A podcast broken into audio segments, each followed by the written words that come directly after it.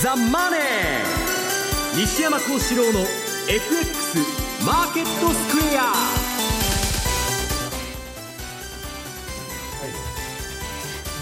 どうぞ。西山さん。あはい。あこんにちは。西山孝四郎と。こんにちは。マネースクエアジャパン津田隆光と皆さんこんにちは。アシスタントの大里清です、えー、ここからの時間はザ・マネーフライデー西山幸四郎の FX マーケットスクエアをお送りしていきます、え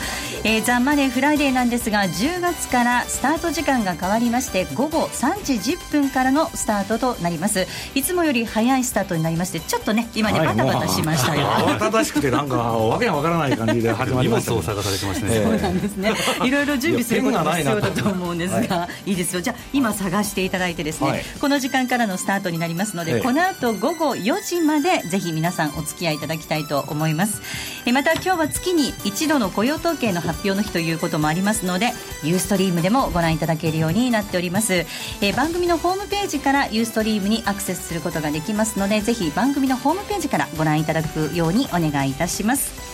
ザ・マネーはリスナーの皆さんの投資を応援していきます。それではこの後4時までお付き合いくださいこの番組はマネースクエアジャパンの提供でお送りします。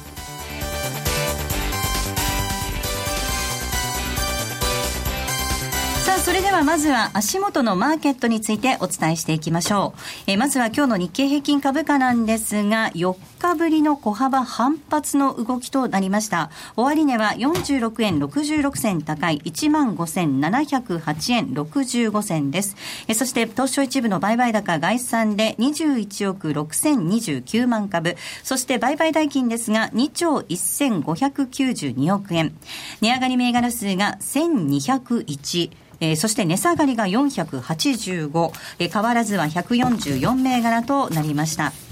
売買高のランキングです。トップがみずほ、2位がユニチカ、そして3位三菱 UFJ、4位が熊谷組、そして5位が三井住友建設です。一方、売買代金のランキングですが、トップソフトバンク、トヨタ、2位がトヨタ、そしてファーストリテイリング、三菱 UFJ、ホンダと続きました。え業種別見ていきますと、今日は20、え33業種中21の業種がプラスとなりました。上げ幅大きかったのが建設、化学、そして食料など、一方下げていたのが不動産ですとか紙パルプ、ガスなどとなりました。では、えまずはですね、本日のマーケットの外況、引け後の情報につきまして、えマーケットプレスから引き続き、河野さんにお伝えいただきます。河野さん、お願いいたします。はい、こんにちは。えー、日経平均今ありましたように、結局4日ぶり反発しました。で、46円安。まあ、小幅ではありますが、はい、あごめんなさい、46円高ですね。はい、えー、小幅ではありますが、まあ、このところ下げがだいぶきつかったですからね、昨日の420円安というのもありましたし、はい、えー、値頃感が働きやすいところに来てたということでしょうが、もっとも、えー、ずっと前場あるいは5番も引け近くまではマイナス圏で推移する時間が長かったですが、引けにかけてちょっと引き締まった感じがありまして、結局高値引けなんですよね。うん、で、えー、要因としましては、まあ、いくつかあると思うんですが、やはり昨日あたりちょっと空打ってた方がやや買い戻したのかなというふうにも見受けられましたし、はい、あとやっぱ為替がね、若干やはりこう引けにかけて、えー、株式市場の引けにかけて円安気味で推移したと。えー、国会で、えー、予算委員会ですかね、衆議院の予算委員会で黒田日銀総裁が、あ円安について、えー、日本経済に悪いことじゃないというようなコメントを、お話をされたということのようでして、えー、それでちょっと円がやや売られたという動きもあったようで、まあ、それに株価が反応したという面もあったと思います。はいえー、結果として、えー、値上がりが1200、値下がり480ということですからね。値上がりが1200もあったんですね。ねだから引けにかけてですよね。ただ取引時間中は安い銘柄の方がだいぶ多くて、指数もね、マイナスで推移してました。引けにかけてちょっと試合がややあ好転したなという印象です。はい、あとは引け後の開示情報としては、はい、まずイオンですね。はい、えー、流通大手イオン8267が、あいわゆる8月中間決算を発表しました。営業収益、売上に当たります営業収益は15%増、まあ、最もこれダイヤなんか乗っかってきてますからね、新しく連結されたということで、えー、15%増、営業利益はただ41%減、304あ433億、純利益91%減、20億という結果でした。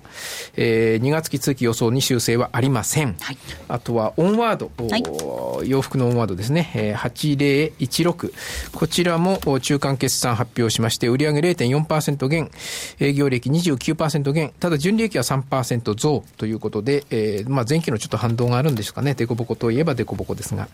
えーと、全体の予想は下方修正、えー、2月期通期の純利益は従来54億と見てたのを今回は50億。4, 4億円。率にして7%ほど、はい、売上でも52億円通期で下方修正となってます、はい、えー、イオンなんですが今日の終値です。1.5円高、8円50銭高です。え1107.5円ということです。そしてオンワードなんですが、こちらは4円安の673円でした。河野さん、ありがとうございました。失礼しました。さあでは引き続いて足元の為替動向についてお話を伺っていきたいと思うんですが、まずは足元の相場の動向を確認しておきましょう。えまずドル円なんですが、この時間109円を伺う、えー、動きとなっています。108円9798。そしてユーロ円ですが、137円7581です。ユーロドルは1.264244での推移となっています。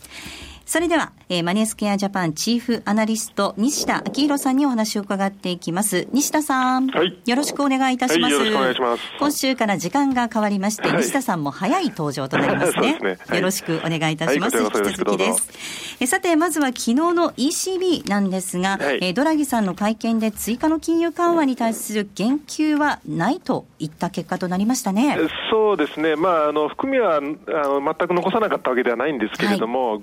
まあ、あまりそのはっきりと示唆するようなことはなかったということで、うん、まあ、マーケットで失望が広がったということなんでしょうね。はい。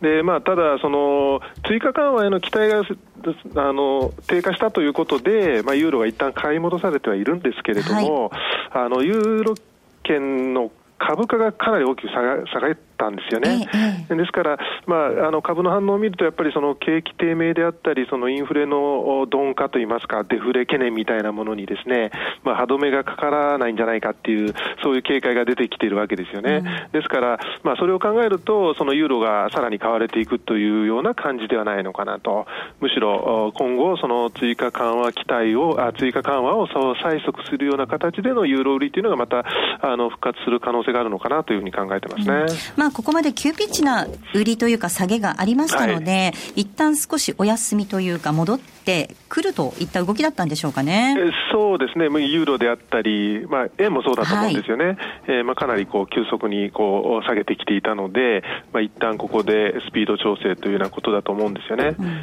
で、ただ、あの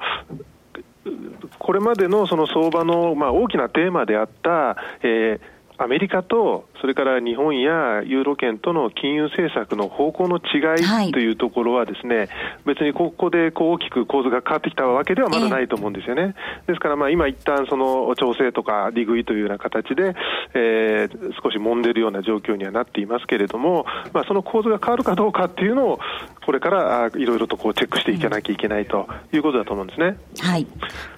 さあ、そして今夜は雇用統計ということです、はい、そうですね、ですからそういう意味で、えー、先ほどのその金融政策の方向性の変化という意味で、まあ、あの日本やユーロ圏の方向っていうのはあまり変わらないと思いますから、はいえー、そのアメリカの、えー、これからその QE を終了して、えー、利上げが近づいてくるっていうようなその、えー、考え見方がですねどう変わってくるか。あるいは変わらないのかということだと思うんですね。その中で、えー、雇用統計というのは非常に重要だろうと思いますよね。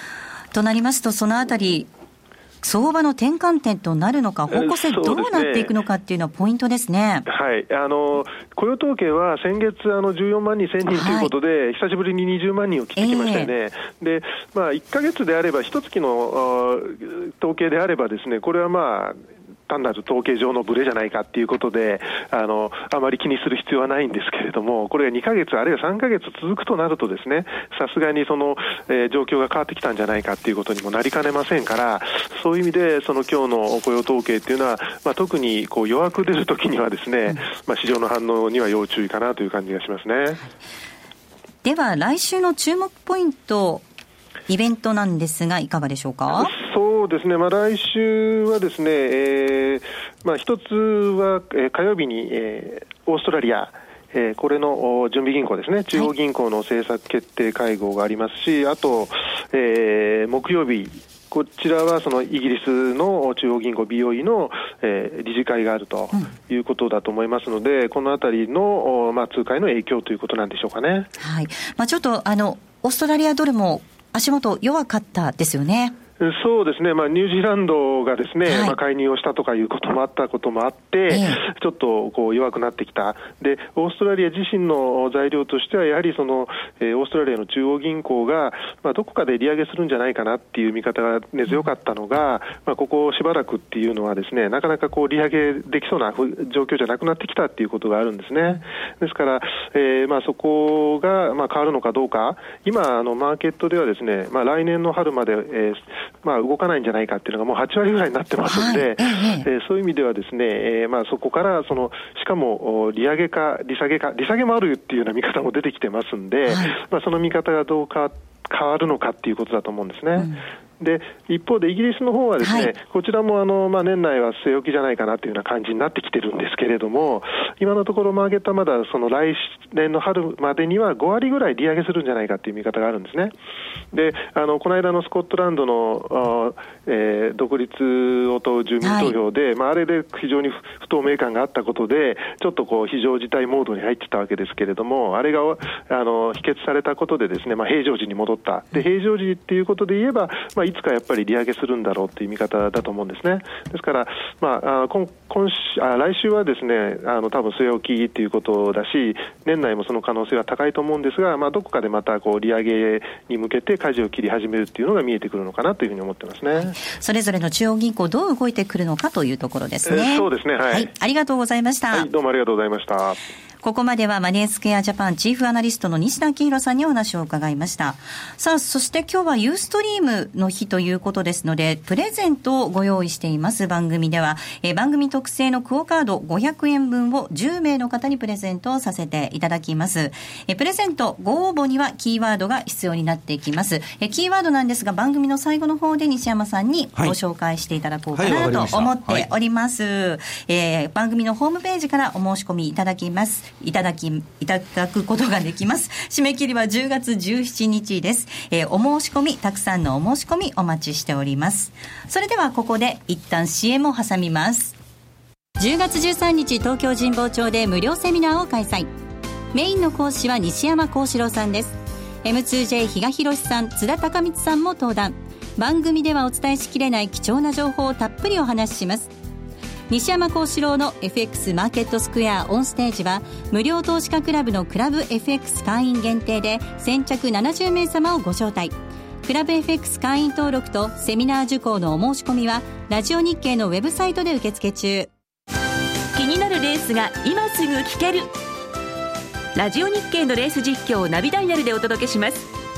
開催日のレースはライブで3ヶ月前までのレースは録音でいつでも聞けます。電話番号は0570-008460 0570-008460 0570を走ろうと覚えてください。情報量無料かかるのは通話料のみ。ガイダンスに従ってご利用ください。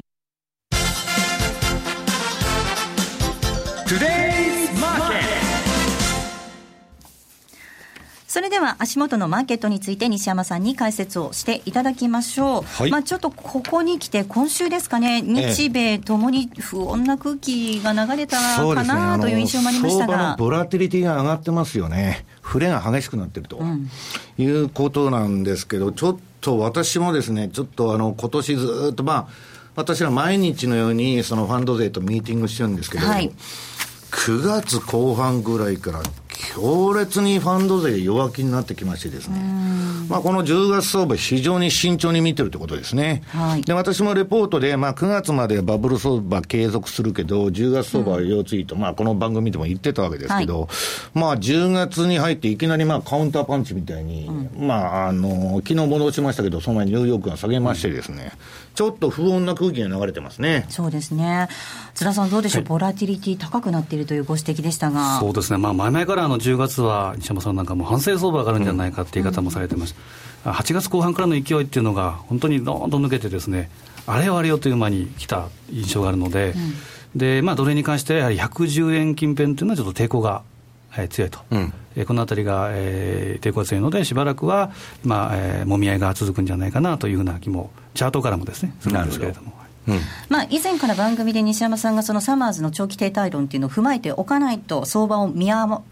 るよっていうお話はしてたと思うんですが、はいやっぱり世界は景気悪いんですかね？悪いと思いますね。私、あの、もう新興国どこ聞いててもですね、はい、まあちょっと調子がいいのかと思って、インドネシアの人間に聞いたらダメだっちゅうし。そうですか、良さそうなイメージありましたけど、ね、いや、この7か月ぐらいなんか、あの、ルピアが売られて、まあ、通貨安になって、今、インドネシア通勤介入してますし、はい、ブラジルはもうずっと介入してるんですけど、レアル安が止まらないで、で、ここに来てボベスパ株のインデックスですね、はい、すごく売られてると。で、まあ、地政学リスクもあったり、今、まあ、いろんなややこしい話が出てきてですね、うん、まあ、ロシアはウクライナ問題だとか、ありまして、まあ、ルールブルもまあ最安値水準と、でブラジルのレアル安も6年ぶり、はい、でまあ、中国の方はあの例の香港の抗議デモだとか、まあ、ウイグル問題とか、まあ、ややこしいことになってましてですね、でインドもインドルピー急落とかですね、まあ、とっとですね、あのまあ、新興国だけではないんですけど、はいちょっとね、世界中あんまり景気いいという話、聞こえてこないんですよね。津田さんあの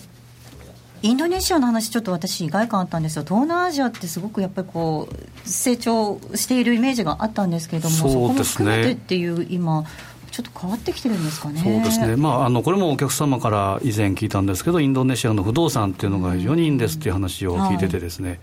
でまあ、ただ、やっぱり政権の交代等々によっては不安定もあると、はい、ただ、成長っていうふうなこと、まあ、フィリピンもよかったですね、一時期。なので、やっぱりその辺の行き過ぎ感っていうのが、ちょっと出てきてるのかなという気もするんですよね。まあ、そして足元、各国、ブリックス、その新興国含めて、いろいろこう課題があるわけなんですけど、特にこのブラジルレアルの動きなんかもね、ちょっと心配だったりしますよね。ブラジルはね、今あのだあの、ちょっと新興国危機という意味では、えー、その危機じゃないんですが、まあ、はい、あの5日に大統領選挙、うん、まあ、1回目の投票があると。はいで、我々、私もブラジルに投資してるんですけど、あのー、まあ、もともと我々が望んでたのは、今のそのルセフという大統領がやってるのは、まあ、ポピュリズムで人気取りでばらまきと、でガソリン価格とか不当に安値で固定して、でそういう国営企業に介入して手を突っ込んで、ガソリン価格固定に低く、えー、あの固定してるんで、一般消費者が安く買えるように、はい、そうすると、いくら石油上がったり、景気が良くなっても、ペトロブラスとか石油企業、全然儲からない、うん、企業は儲からないですね。ええ、でこれをその垂れ流しでずっとそういうばらまきみたいにやってきてるんですけど、今、マーケットで言われてることは、来年にそれ、まあ、新しい大統領がですね、えー、アジャストメントしなきゃいけないと、はい、その調整、今までめちゃくちゃしてきたのを戻さないといけないと、そうすると何が起こるかというと、インフレですよね、うん、だからまあちょっとそこら辺で警戒してるんですけど、まあ、大統領選挙の方は、そのいわゆる、えー、金融マーケット寄りと言われたネベスさんっていうのが、3位に転落しちゃいましてですね、うん、で今、両方とも女性で、そのえー、っとシルバさんっていうのはまあ対抗馬で。はいえー、ルセフさんの対抗馬で出てきてですね、この人が急に市場寄りのことを言い出したと。ただ、いずれにしてもですね、まあ、どちらかというと社会主義的な、あの、人なんで、二人とも。だから、ブラジルはちょっとこのままいって、ポピュリズムがずっと続くとですね、はい、最後アルゼンチンみたいになっちゃうんじゃないかと。まあまあ、今すぐじゃないですよ。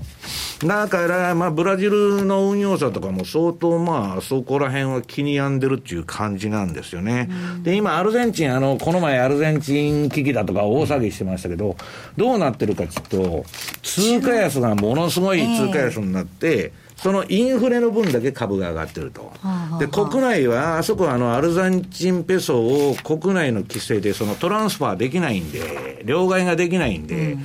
えー、アルゼンチンペソのですね、3倍ぐらいの闇ドルっていうのが流通してまして、うん、それでまあ経済動かしてると。ただ、いずれにしてもですね、ちょっと、その選挙の結果で、またその、まあ、ブラジルに投資してる人多いんで、日本からも多いし、アメリカからもすごく多いし、まあ、そういう意味でちょっと選挙結果を注目していると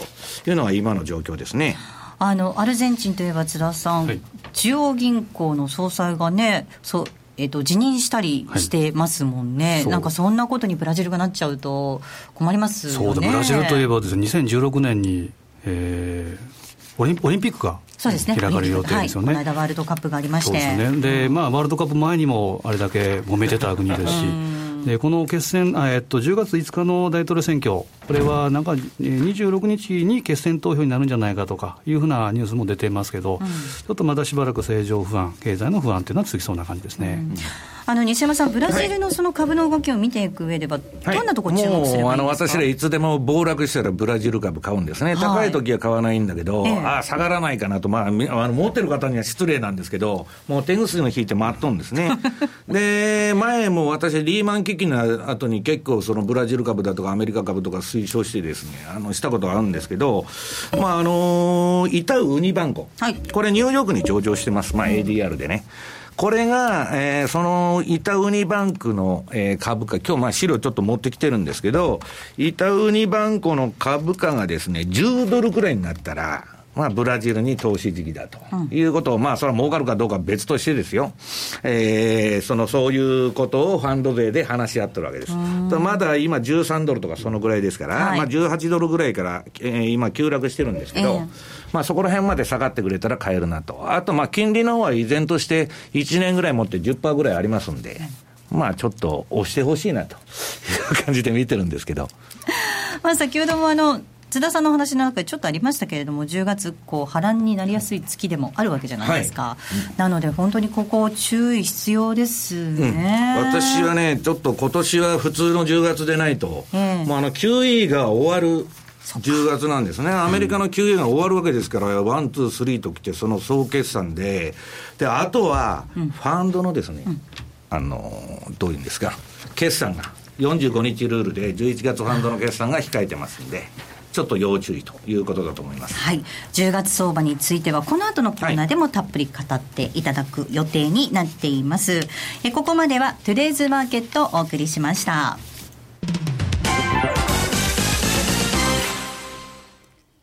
10月13日体育の日、東京九段下のベルサール神保町で無料 FX セミナーを開催します。題して、ザ・マネー、西山幸四郎の FX マーケットスクエアオンステージ。金曜夕方の人気番組の出演陣が揃い踏み。現役ファンドマネージャー西山幸四郎さん、M2J 比嘉博さん、津田隆光さん、進行は私大里清です。番組ではお伝えしきれない貴重な情報をたっぷりお話しします。このプレミアムセミナー定員はわずか70名。お申し込み条件は、ラジオ日経のウェブサイトで無料登録できるクラブ FX の会員であることです。このクラブ FX 会員登録と10月13日セミナー受講のお申し込みは、いずれもラジオ日経のウェブサイト限定で受付中。10月13日、ザ・マネー、西山幸四郎の FX マーケットスクエアオンステージ。先着70名様ご招待のプレミアムセミナーです。まずは、クラブ FX への登録からどうぞ。CD 金井さやかの90日で仕上げる TOEIC テストステップバイステップコーチング好評発売中。500分にも及ぶ音声ファイルとボリュームたっぷりの PDF ファイルを1枚に収納。しっかり確実にテストに向けた指導を受けることができます。お値段は税込5400円送料500円。お申し込みお問い合わせは0335954730ラジオ日経通販ショップサウンロードまで。ソニーの卓上ラジオ ICF-M780N は好評発売中。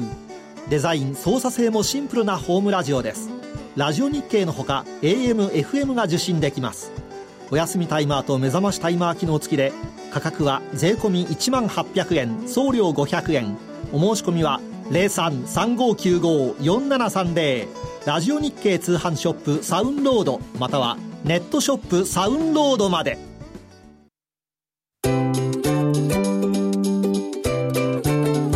M2J トラリピーボックス。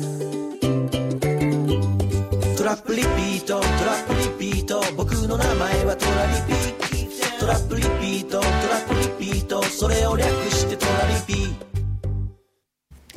えさてこのコーナーでは FX 取引の考え方について津田さんに教えていただきたいと思います、はい、えー、引き続き私がデモトレードをやっておりますのでまずはそのご報告をさせていただきたいと思うんですが、えー、今週はですねドル円を中心に取り組みました、えー、そして月曜日はですねドルドル円のロングでで月曜日にリグって1万円弱の利益が出たんですがちょっとその後深追いしちゃったんですね私。火曜日の夜に、えー、ドルのポジションを持った水曜日の夜ですね。水曜日の夜にドルのポジションを持ってしまいまして、で割とそれ、結構、えっ、ー、とですね、10万通貨ぐらい持っちゃったんですね。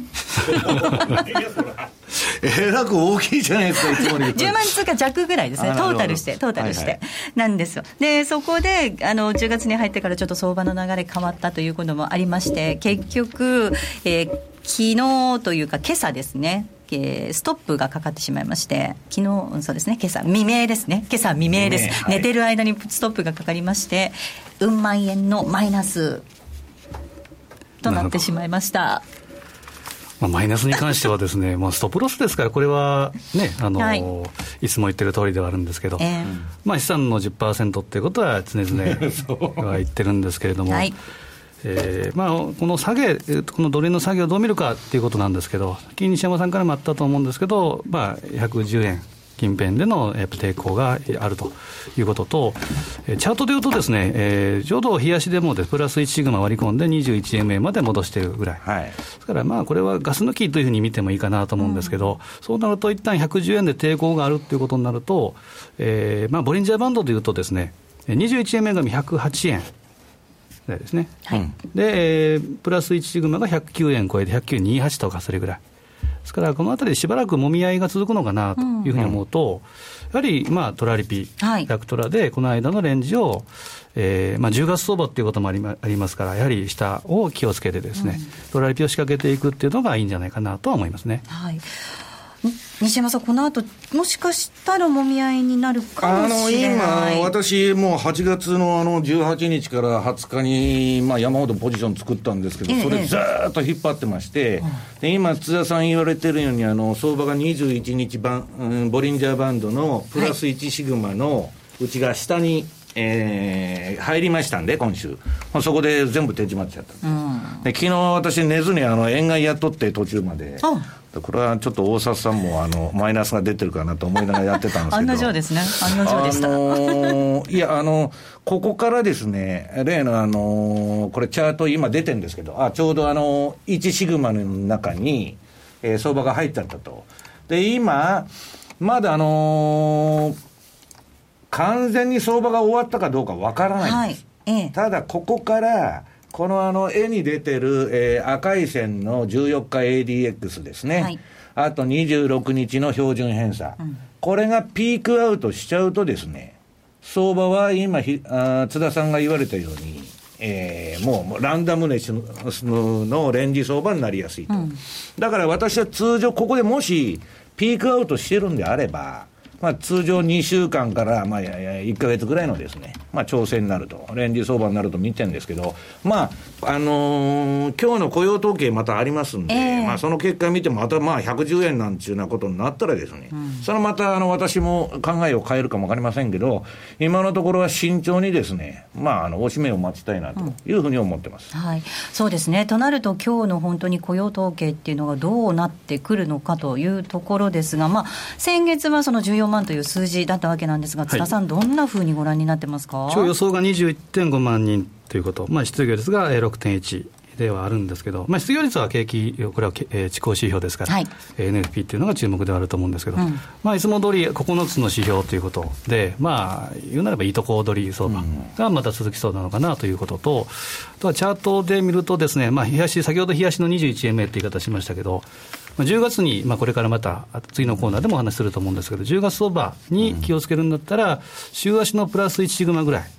言うなれば、えー、106円近辺ですか、うん、106円近辺ぐらいまでの押しそうですね。は、やはり用心しといた方が無難かなと思いますね。さあ、えー、これまで番組で私のデモトレードについて皆さんに毎週ですね、お恥ずかしい姿を発表してきたわけなんですが、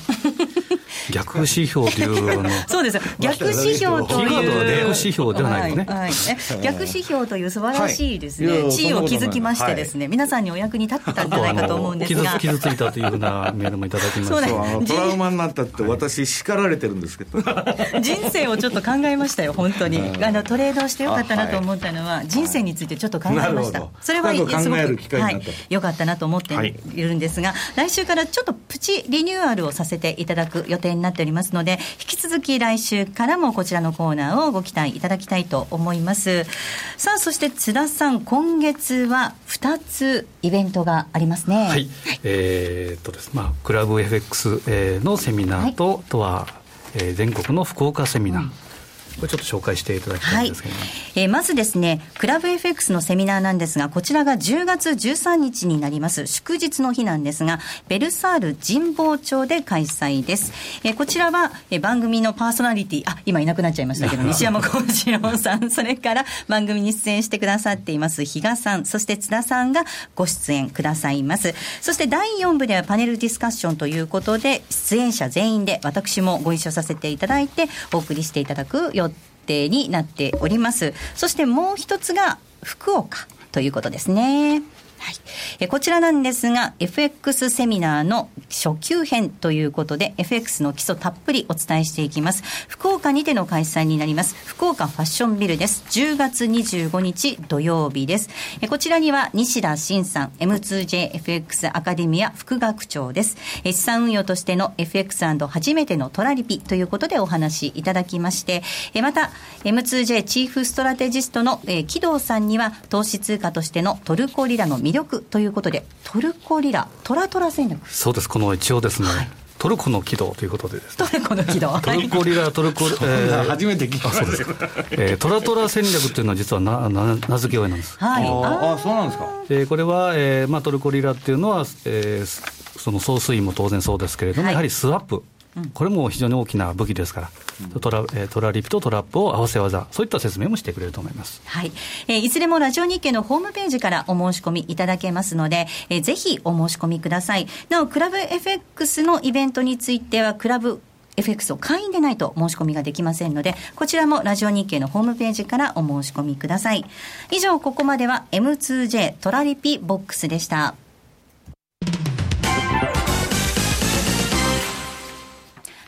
この度、マネースクエアジャパンは10月のホールディングス体制への移行を記念して、お客様の運用成績をプラスにする可能性の挑戦として、マネースクエアプラスプロジェクトをスタートしました。プラス、それはお客様の運用成績をプラスにする可能性への挑戦。プラスにこだわる理由。お客様の資産がプラスになることがマネースクエアの成長につながる。プラスになる可能性をホールディングス体制を礎により広く可能性を模索するというプラスに込められた思いを一つずつ形にしてまいります。プロジェクト第1弾としまして、通貨戦略に新しい可能性をのもと、9月20日より新通貨ペア、トルコリラ円の取り扱いを開始いたします。高金利で価格帯の安さと変動の大きさを併せ持つ新興国ならではのダイナミダイナミズムこそが大きな魅力であるトルコリラ。当社にこれまでなかった特徴を持つ通貨ペアであり、当社独自の発注管理機能、トラリピにもマッチしている通貨ペアです。今後のマネースクエアプラスプロジェクトにご期待ください。マネースクエアジャパンが提供する外国為替証拠金取引は、外国為替相場の変動や、各国市場金利の変動により損失を被ることがあるほか、その損失は投資金額を上回る恐れがあります。また、トラップリピートイフダンは取引の利益を保証するものではありません。取引説明書をはじめ、契約締結前交付書面などの内容を十分にお読みいただき、ご理解の上お取引ください。なお取引に際しては所定の手数料がかかります。金融商品取引業者関東財務局長金賞第2797号。株式会社マネースクエアジャパン。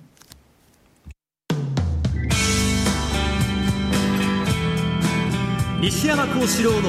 FX マーケットスクエア。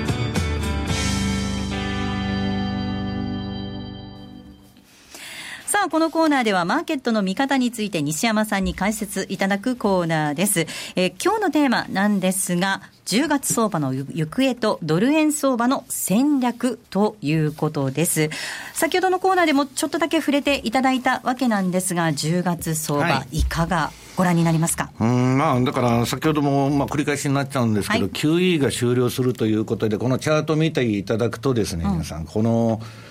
えー、っと QE1 終わった後は約15%下げて、で、2が終わったあとはまあ18%で下げて、はい、で今度3が終わると、はい、で3が終わるだけでなくて、まあ、もう総決算と言われてるわけですから、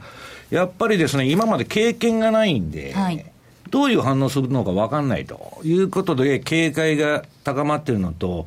ちょうどその10月のですね、時期が、そのファンドっていうのはほとんど5月、11月決算のファンドが多いんで、そうするとファンドを解約する人は45日前のえー、解約のあの通知をしなきゃいけないというルールがあってですね、そうすると10月15日なんですね。で、そこで今、ファンドっていうのはこの3年間ぐらい成績がすごく良くないと。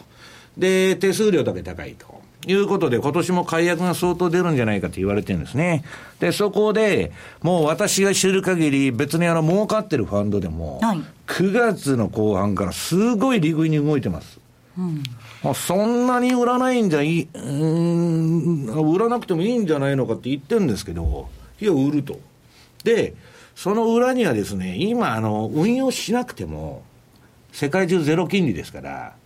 ものすごい、何もしないことのコストがすごい安いと。うん、もう全員が口を揃えていって、とにかく10月は、おしめを待つと。で、今、リグえるものはリグという、あれなんですね。だからすごい、私の想像以上に警戒してるなというのが、ちょっと驚きだったんですけどね。え津田さんどうですか、はい、利食いがかなり先行しているというお話でしたね。そうですね。あの一部にはですね、えー、エルサレムポストですか、はい、でヒンデンブルク方面。出た。っていう話もちらほらこう耳にするんですけど、はい、これが、えー、大体1か月間で80%弱の、えー、確率、えー、これ5%以上の確率、えー、下落の確率と。それあの津田さんいつ点灯したんですか？これが9月23日。で9月19日その前ですけど、えー、ニューヨークは1万7279ドルですか、うん、ここつけてからですから。と何？9月23日から1か月間危ないということでえーまあ、気をつけなさいとい。うことでしょう、はい、これ、えーまあ、テクニカルでいうと、あの例えばマクラレンオシレーター、うん、これは、まあ、為替では使えないですけど、はい、株価なんかではマイナス指標になっているということですから、そういったもののし合わせて、ヒンデンブルグ方面ということですから、うん、まあ、5月にも出ましたかね、うん、なんか、割と外れてるんですけどね。そうですね、えーまあまあでもそういうサインが出たよというのはね、ちょっと注意しておかなくちゃいけないと思いますが、さらにですね、いろいろその、極度、うん、極度の恐怖状態になったりする、ねはい、私はそのファンドも弱気で、なんか、私は腰抜かすほど弱気なんですけど、えーえーこのあの CNN のページに出てる、うん、まあ、あの Fear Greed Index と恐怖と欲望指数がありまして、はい、まあ、強気か弱気かと、まあ、アンケート調査みたいなもんなんですけど、すべてのリスク商品が今、極度の恐怖状態になってると。うん、で、こんなに弱気なのかなと思って、まあ、一般の人も含めてですね、ちょっと驚いたんですけど、昨日まあ、あるあの世界的な大手の金融機関の人に聞いたら、世界的にですね、今、個人投資家が引いちゃってるって言うんですよね。んなんで引いちゃってるのっていう怖いと。9位終わると、いうことがやっぱり理由なんですよね。だからそういう意味では、うん、ちょっと警戒がやっぱり必要なのかなと、それとあの、アメリカの株について申しますと、ラッセル2000という、まあ、小型株の、はい、あの2000銘柄もあるのが、えー、このインデックスがもう10%下げてると、うん、まあ今日はそれがチャートはないんですけど、はい、でこの前言いました、あのジャンク債、このハイイールド社債ですね、アイシェアーズの。これが8月、この前の放送で言ってた8月安値の、えー、はい。えー、面ぐらいまで下がってきて、そこから戻してるんですけど、今、これ、まあ、自立反発なんですよね。で、ここからまた、その、えー、8月安値つけた後はもうほぼ前値戻ししたんですけど、それがまあどうなるかと。で、次のチャート。はい、これあの、アメリカの最も代表的なインデックスの S&P500 の冷やしですけど、はい、これまあ、あの、18日移動平均のマイナス3%乖離水準まで下がってきましたんで、うんうん、今ここは止まるんです。で、自立反発はするんですけど、大体のニューヨークダウンも SP500 も18日移動平均のプラスマイナス3%のバンドの中での動きですから、うん、そうするとですね、私は来週の相場がどうなるかで、当面の方向が決まるんじゃないかと見てるんです。ここは一旦止まると、このあのニューヨーク今週急落してですね、うん。で、そのバンドにタッチしとるんですけど、はい、まあそこから切り返せるのかなと、まあそういう意味では、まあ今日の雇用統計も、ちょっとその、うん、まあ、聞くのかもわかりませんし、ただまあ、あの、全体的なトーンとしてはですね、その、この前も18人ぐらいでミーティングしたんですけど、私が一番強気だったと。私は決してあの弱気のつもりで参加してたらですね、なんでみんなこんな弱気なんだろうというほど警戒しとるんですね。だから、今のバブルというのは、私はこの番組でいつでも言いました、言ってますように、はい、え異常低金利がすべてのバブルを支えてると。あとは金をばらまいただけ経済が上がってたわけで、まあ、ポートフォリオが縮小してるわけじゃないんですけど、うんうん、その金ばらまくのをやめますということの反応がですね、やっぱ怖いという。だから業績相場でもなんでもなくてですね、相変わらず金融相場なんだということだと思うんですけど。うん津田さん、これ、甘え切った相場なんだよっていうことですよね。そうですね、まあ、大きく言うとですね、まあ、ありますけど、やっぱ金融のそのせ、うん、金融政策のコントラストがはっきりしているので、うん。うん、やっぱり、えー、FRB としては何が一番嫌かというと、ドル安と債券安、でやっぱりドル高まあ、FRB のポートフォリオに損が出ますからね。そうですね、はい、でドル高を望む、えー、FRB で、ユーロ安を望むユーロ、で円安を望む日銀。という構図はですね、変わらないなと思うんですよね。さあそうした中なんですが、そのドルの戦略、ドル円中心にい。かがですか、はい、どんなふうに私はだからあの8月から引っ張ってったそのポジションがちょうどなくなっちゃいましたんで、はい。えーまあ、別に今、仮に先ほど言ったように、冷やしでトレンド指標がピークアウトしたとしても、円高トレンドが出るわけじゃなくて、うん、円安相場の調整ですから、まあ、押し目を拾いたいなというふうに基本的に考えてます。で、まあ、これ、悪い円安っていうのは、今、あの、なんかもうそこら中でテレビから何からやってるらしいんですけど、私は先ほど、あの、黒田さんが出てきて、円安は日本経済について全体としてプラスだと。これはですね、もう外人がみんな言うんですよ。日本の失われた20年というのは、結局なんでやってたんだって言ったら、デフレって円高でしょうと。はい、円高だよと。もう私がいろんな理屈、少子高齢化とかうんぬん言ってても、簡単だと、円高だと。いう話なんで、で、その、私もですね、日本の高コスト体質というのを是正するには、円安にしてドルベースで人件費とか、いろんなコストを下げていくしかないと、うん、それが日本再生の第一歩だと思ってるんですけど。はい、ここまでは西山幸四郎の FX マーケットスクエアでした。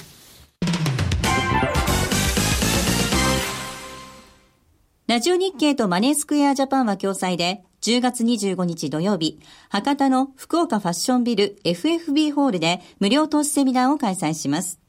M2JFX アカデミア副学長の西田慎さんが FX の基礎を、そして M2J チーフストラテジストの木戸元明さんが投資通貨として注目が集まるトルコリラについてわかりやすく解説します。素敵なプレゼントが当たる抽選会もありますよ。お申し込みはインターネット限定。ラジオ日経の M2J 全国セミナープロジェクトウェブサイトで受け付けています。抽選で130名様を無料ご招待。第1次締め切りは10月13日です。以上10月25日土曜日、福岡 FX セミナーのお知らせでした。10月13日東京神保町で無料セミナーを開催。メインの講師は西山幸四郎さんです。M2J 比嘉博さん津田隆光さんも登壇。番組ではお伝えしきれない貴重な情報をたっぷりお話しします。西山幸四郎の FX マーケットスクエアオンステージは無料投資家クラブのクラブ FX 会員限定で先着70名様をご招待。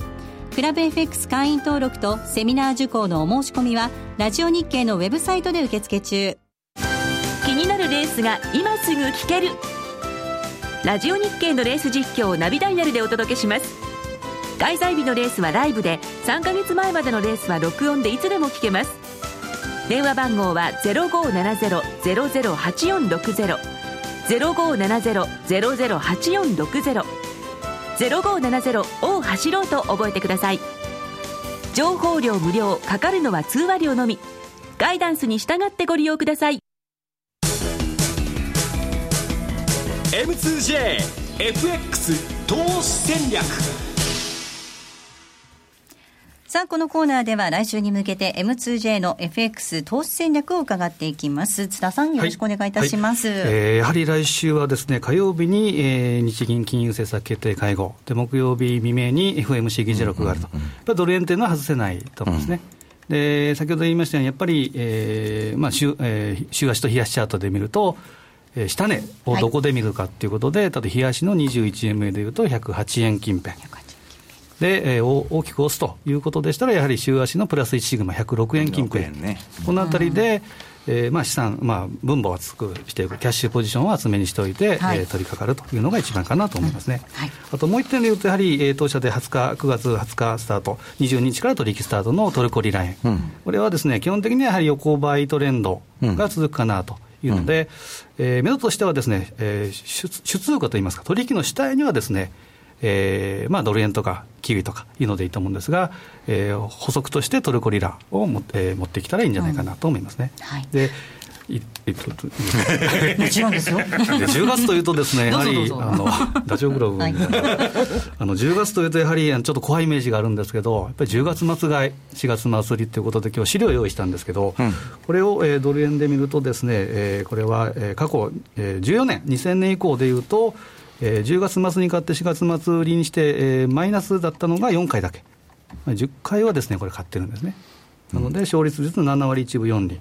で証拠金に対する、えー、利益率が68%、うん、このあたりはですね、また、えー、西山さんと東比川さんとですね、うん、3人でまたいろいろ企画は。毎年、通貨戦略会議っていうのをやってまして、もう早くも3年になっちゃうそうなりますか、はい、過去2年は結構いい成績だった。これはすごかったですね。はい、これを、えー、まあ、ちょっとまた、えー、当社の通貨戦略会議で、えー、お話をしようかなとで、目処としては次のページで、えーまあ、月足チャートを見てるんですけど、やはりこれは変わらず、上は110円の66、これを一つ目処として、やっぱり動いてくるのかなと、2008年の8月のですね。8月。からね。はい。まあ、下値を警戒しながら、上もちょうど見ながらですね、しばらくはやはりトラリピでいいんじゃないかなと思いますね。うん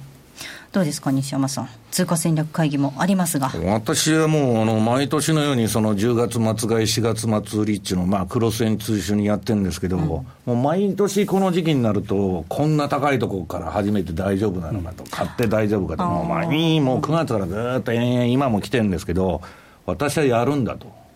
それをそのずっと継続してあの損するかも分かりませんけど、